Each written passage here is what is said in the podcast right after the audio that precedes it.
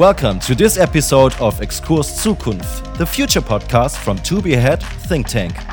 This is the second part of the interview between Jochen Burkhardt of To Be Ahead and Nicholas Waern, founder of WINNIIO. It's best to listen to the first part first, which you can find in the previous episode. For now, we wish you good entertainment and an interesting insight into today's interview. The future starts now. I got you right on the fact that you think cities will not be so hardcore rushed as they are nowadays because you can stay more remote and do the same thing than you do in the city. I really, really think so. If you look at younger generations, older generations like, okay, boomer, you're not real friends because you never met in real life. I look around and the people, even the people in my generation, I'm born in 84, the people that played Halo, they missed that level of friendship of going at it together, solving things in World of Warcraft. And I think we're going to see more of that world appear as uh, almost like an alternative reality. It's called like metaverse and multiverse enablement. If you look at Ready Player One in 2030 to 2035, that's sort of like depicting parts of the society. I think we're going to have like an alternative something. You can have a mansion in the digital realm, but we have apartment that is very, very limited but the technology is going to enable us to do more with less. That's the deal with technology. And we're going to live, you have these platforms like Second Life, Project Entropia, where the second life or the virtual reality life is the life, right? If you look at movies like Up as well, I hoping that's not the utopia or like the dystopia we're going to see before us. But I definitely think that it's going to move that. And if 50% of the population, or even 10% or 5% of the population in the world lives 100% or 99% or whatever, 90% in an alternative reality, then we don't see the need for these movement patterns anymore, especially not if they grow up and working remote, right? And not taking this commute for granted. I believe that there's going to be a shift in both global mobility patterns, but also regional, where it's going to be less of a need of these office spaces, especially. And with telemedicine as well, I think there's going to be less hospitals. I think it's just everything is going to be distributed more and more and more and more. So many good points. I'm excited. when we talk about smart buildings, this also means that there must be a shitload of sensors, to put it that way. Yes and no. If you have a chair in a room, right, and then you put a blanket on top of, of that chair, right, you don't need sensors to tell you underneath the blanket that that is a chair. You can sort of infer that it is a chair by understanding where the blanket lies, where it sits, and you don't necessarily need to understand exactly the nooks and crannies of that chair, right? So when you have a digital twin of an object, well, a building, a gas turbine, whatever that is, there's something called virtual sensors. So the virtual sensors is basically what you can infer by looking at things from a holistic perspective. And then you see, okay, if we know that the temperature of that building over here is X amount of degrees, and you know that the wind is moving at this pace, and all these kind of things happening, you don't need sensors everywhere an example from a gas turbine that I know for a fact. You have a gas turbine and you have a pipe, right? And in that pipe travels gas. So the diameter of the pipe, the model, the make of the pipe, the velocity the, the gas travels, and also the temperature when it comes into the pipe and when it comes out of the pipe. Yep. Then so the traditional approach would be to saw the pipe in half, stick a sensor in it to understand what is the temperature at that part of that pipe, right? With digital twins, you only need the endpoints and the context, and then you use mathematical models to infer what temperature it has at any given point in the pipe, right? Because it's just math and physics. Basically, what that means from a smart city perspective, national perspective, if you have a lot of the data around something, then you might need 10 sensors mm. and 90 virtual sensors. So yeah. that from a sustainability perspective is also very, very interesting. And of course, AI feeds on context, but it can also mean that the sensors come in, they learn the digital DNA of the building. Then you remove 90% of the sensors, build up the digital twin, and you have 90% virtual sensors. The digital opportunities that will exist and that do exist today will definitely help to augment and help out from a sustainability perspective. And it's not only sensor technology, right? There's a company right now that is participating for the European Innovation Prize. They have created, they reverse some of the components when it comes to solar photovoltaics and they rearrange it a little bit. So now they can ingrain this in their headphones. So in the headphones over here, It just takes in ambient light, sunlight, all these kind of things to have a little perpetual energy feeding hmm. them. You never have to charge them, right? And this is in 2020. By 2030, 2035, the material sciences stuff combined with AI and digital twins, you know, have brought that to a point.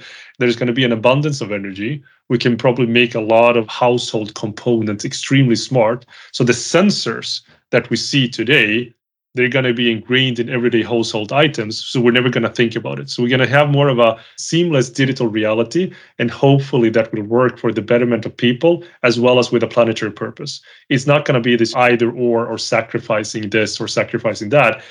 All of the industries, all of the research that is happening today is also going to be exponentially faster. So we're looking, it's very, very hard to predict, but we can also see that this is happening right now if that makes sense. That definitely makes sense.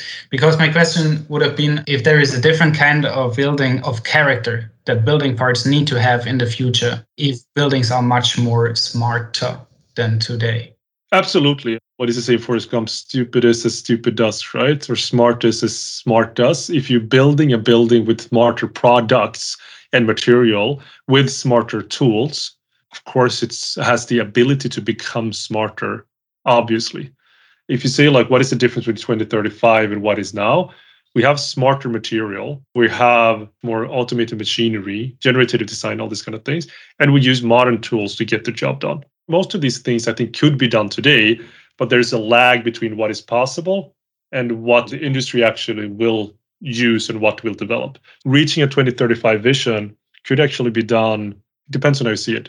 Industry en masse it could be done today. The cutting edge in 2030 35 will be beyond anything that we can understand and comprehend as cutting edge today, I would expect.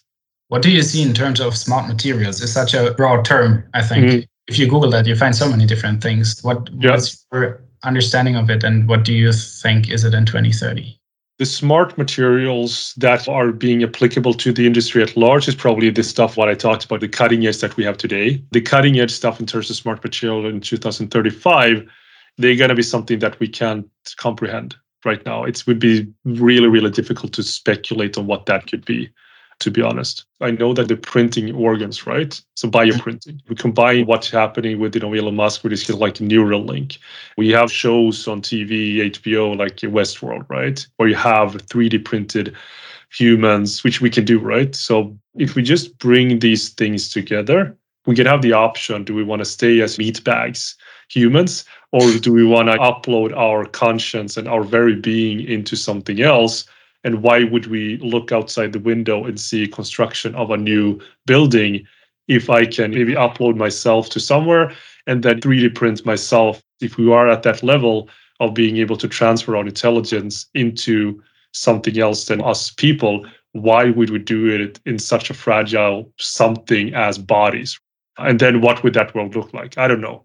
So I think the whole concept of trying to predict the future 15 years ahead at this given point in time is interesting, but I think it's going to be exponential. We, we don't see what will happen because there are so many advances in so many different industries that in 2030, 35, I think like the existential questions will there be a need for construction?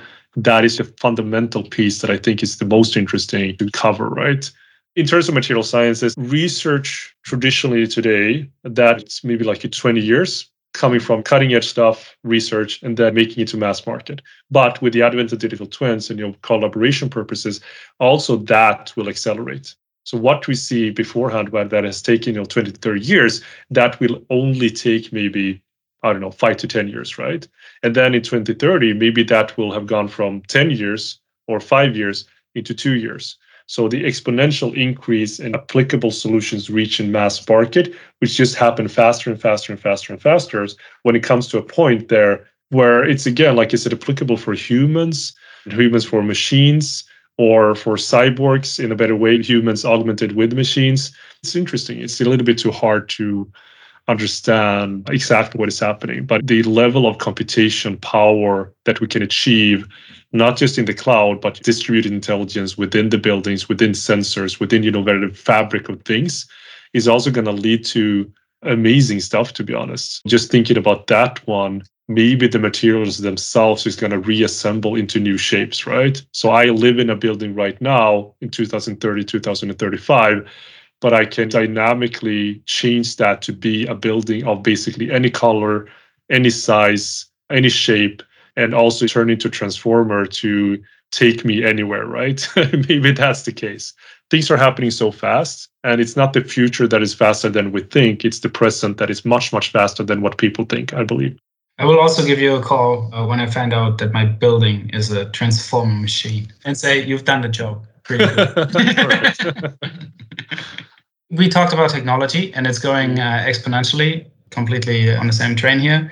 When I think about people and humans, I'm not so sure many times. People don't change so quickly with their habits yeah. and with what they like, with their culture and everything yes, else. True. People are clinging to the past, right? Of course, and they're protecting their jobs I was talking about this exact same thing today. If you make a comparison, again, we take China as an example. So they've had a cashless society for quite some time, been very, very driven to revamp made in China. Their information technology is basically everywhere. They are in all countries in Africa except for maybe one or two, planning for the future of world domination. That's you know their intent to combat US in all shapes and forms.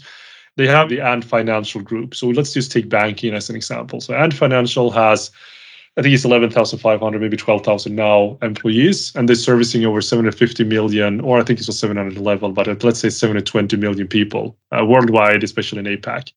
So 11,000 people for 700 plus million customers. Bank of America has 112,000 employees, servicing 70 million in one country. People at Bank of America, they, of course, they know this, right? They know that if we have a digital business model, digital operating model, we could do much, much better. And maybe the decision makers want this, maybe the shareholders want this, but do the people in the industry want this, or the ones that work at Bank of America? Of course not. They'd be out of a job, right? Because if they would have 70 million customers, so for 700 million people or customers, they have 10,000 people, right? So for 1,000 people, they can service 70 million. So that would mean that Bank of America could probably do the same digital business model, operating model. They have to get rid of 111,000 employees and just have 1,000 people left. And that comes to problem. What would that do for mass unemployment for America as a whole?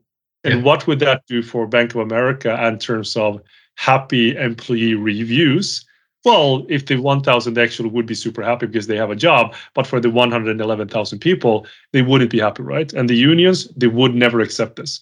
So existing infrastructure, existing people, they cling to the past, unfortunately, and they're sacrificing a better future because of people's stupidity, sacrificing the planet in the process, right? Technology is one thing, but you're spot on. And that's why I'm saying the cutting edge right now, that would probably happen in the industry by 2030, 2035, and we'll still have an industry of sorts because rules, regulations, existing industry dynamics will make this happen. But again, if we think about that and we say that the digital maturity is much, much higher in APAC or Asia Pacific, then we can see the gap, right?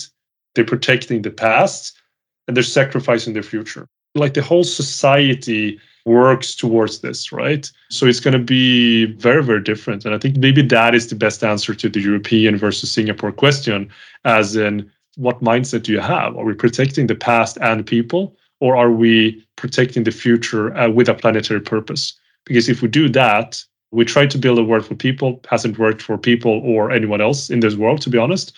Maybe a few billionaires, not much more. But if we do it differently, I think that's definitely what's going to set the agenda, what is achievable, and where industry dynamics, people in high and low, and especially low positions, and unions and industry dynamics will again try to protect what exists, but new startups uh, will eradicate existing ways of working, hopefully in a smooth transition. But I think we're going to see a lot of turmoil in traditional industries like construction, real estate in the next 10 to 15 years. And it's the ones that have a digital operating model, digital business model, they will succeed even more so than the ones that, again, do not. Okay, this would have been my next question. What your view is on the construction sector, because right now it's such a stagnant, super conservative industry, and everybody, or many people that you talk to, say that they will stick to their business plans for a long time and that they will be quite resistant. Most people don't like the unknown. I love the unknown because I don't like it when I know stuff. I just like it when I don't know stuff. Reading Clayton Christensen, Innovator's Dilemma, and you know about the disruption, it has happened in the past. It's always happened, right? Every empire, every industry has fallen because they become lazy. They don't want to change, right? So this industry will be disrupted like everything else. Will it be take a long time? Not necessarily think like the new startups that we're seeing, if we take that into theory, right, or like into practice, that a company like Ant Financial needs 1,000 people to do the same thing that a company with 100,000 people needs to do, then how many new startups do we need to completely eradicate existing construction companies and get the work done much, much better and much, much faster? It's a simple sort of like equation. And mm-hmm. I think once we hit that and we see that then it's going to be this force combined with sustainability metrics and all these kind of things that are going to put more of a demand of transparency and sustainability, especially transparency. And transparency is not synonymous with real estate nor construction. And that demands another kind of company that can only be found by startups and scale ups because, again, traditional companies, they will just, no, we can't do this. And unfortunately for them, when it comes to that point, they will not be able to do that at all at the same speed as is necessary to get the stuff done. I think they're going to be disrupted for sure. What's your opinion about Katerra? They tried to do it really differently and they did a quite good job in. No, in, they did not. I think their idea was okay uh, from the beginning, but it's not the big that eat the small. It's the fast that eat the slow. And when you enter a new market, and I think they tried in the beginning with digitalization, hired a lot of people, billions spent. What they did wrong was to acquire slowness. They acquired existing companies to get an installed base and to get to know where they wanted to go, but it's not digital. They mm-hmm. acquired slowness. They acquired existing industry dynamics and expected different results. Never going to happen. This was a failure from the beginning. It was never going to work. Never how do you make a business which is so truly physical like mm-hmm. construction mm-hmm. digital it's just like modern tools to get ancient jobs done. But you look at what are the jobs to be done, again, quoting Clayton Christensen, but what are the jobs to be done, right? And instead of looking at it from PDFs and Word docs and project management tools made for people, we're looking at it from with modern tools, how to get the jobs done, working with parametric design, generative design, intent, AI first strategies understanding that we need digital business models, digital operating models that can scale and reuse intelligence and be applicable to any part of the world at any given point in time. And that is not existing companies. It's not necessarily scale ups and startups either. It's these new companies which understand the past, the present, and the future. Okay. Another question because you mentioned it so much China and Asia, they are going for world domination and they're doing an okay job at the moment, I would say, at least. Yeah. Uh, will we see brain drain from specific parts in the world which are not Asian and not China to China? We're already seeing it, definitely, right? Uh, directly and indirectly. So, yes, yes, yes, absolutely. And I think, again, if you look at digital twins as a technology, the knowledge transfer aspects when it comes to recording reality, transferring knowledge from systems as well as people into a shared reality, that's a brain drain if I've ever seen one, right? You're talking about the skills shortage gap in this industry. Construction companies, real estate companies, they have a hard time hiring new people because it's not an attractive business to be in. Very low digitalization. I'd rather be a developer working for Unreal Engine or Fortnite stuff or game development or crypto space or whatever than being hands down dirty in a job, which is super risky. So I think, again, the knowledge transfer from existing people working in industries into digital twin perspective modern technologies will definitely happen that yep. will act as boundary spanning objects for past generations into new generations. So the brain drain will happen not only from China, but more from a people perspective into machine related ways mm. of working. We can't go back from that. So humans are, of course, being replaced by machines at some point, And there's, it's really, really important that we have to find that balance so that we don't eradicate ourselves or take ourselves out of the equation until we can up ourselves into the cloud so that we also can become humans part machines i think if we do it too quickly then it's only going to be machines if we do it good enough there is a chance that we know we can fly to mars we can just upload an intelligence and you know take a, a shuttle to mars and then live there. But again, if we have that level of competence, why would we need to go there? We can just design a virtual world. It's, it's all these kind of things, right? It's too much to think about. it's so cool to speak to such an explorative uh, person. When I was like 17 or 18 years old, I had this imagination of a truly digital world which you cannot differentiate anymore and what would happen and it blew my mind. I had a night in which i, I couldn't sleep because i was so busy. Yeah yeah yeah, yeah. but i mean like that's exactly what we're going towards. Isaac asimov right? He like the final question. How did the universe start or whatever? And again this is so on a tangent right here it's basically now when we can record reality we can use it sort of mathematical precision working with ai with gaming engines and all these kind of things just in the next 20 years we're going to see like exponential deepfake stuff. Again, like we can't discern reality from the virtual reality and what is real, right? It's going to be impossible. News is going to be how can we discern what is real from what is not? Blockchain could probably be tampered with, all these kind of things. It's going to be really, really hard for us as a human species to understand what is real and what is not. And the thing is also, when we get to that point, we also have the ability to almost manufacture, again, a new reality. And that brings back the simulation stuff Elon Musk and everyone else is talking about. Are we living in a simulation? I don't know, who cares? But once we get the ability in the next 50 years, 100 years, even 200 years to create realities, I think that in itself is such a crazy point of singularity that it's really hard to think about. Maybe as a last question, a bit more down to earth for the construction sector for the next, let's say, five to eight years I think I have heard a lot about your best case scenarios and what you think will happen when things go mm, yeah. exponentially. What would be a worst case scenario in terms of uh, slow development? I mean, the worst What's worst case showstopper? Yeah, the worst worst case is of course we kill ourselves in the process in the next 15 years. That's great for the planet, not great for people. Obviously, someone unintentionally explodes a nuclear bomb or whatever, right? To creates a black hole somewhere. Okay, that is the worst case. To the construction sector. Yeah, yeah, yeah, yeah. Well, maybe it happens in construction. Who knows? So the worst case for an industry perspective, I guess, if you're looking at from the existing players right now, would be to all the stuff that I'm saying that will happen, that that actually happens, right? That is their worst case that their 100,000 employees will just be down to 1,000 or that they're out of business. Mm-hmm. That is their worst case. As far as worst case for the industry is that it stays the same. It depends on what role you take in terms of am I in the industry? Are we looking at the industry from the outside? But yeah, being part of the fantastic group of status quo people, I don't think that would cut it. I think that's again, that's my worst case that the startups have failed to go into this business, failed to realize what is possible. And in 2030, 2035, we can't use virtual reality. We can't use augmented reality, my glasses that I use every day for everything else.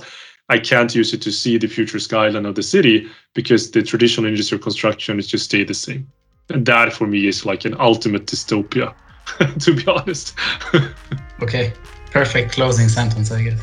Yeah. Okay, Nicholas, thank you so much. Perfect. That was today's episode of Exkurs Zukunft, the future podcast from To Be Ahead Think Tank. Thanks for listening. If you want to learn more about us and our work, visit our website or our social media channels. You can find the link in the description. We hope you got some interesting insights and look forward to welcoming you back for the next episode.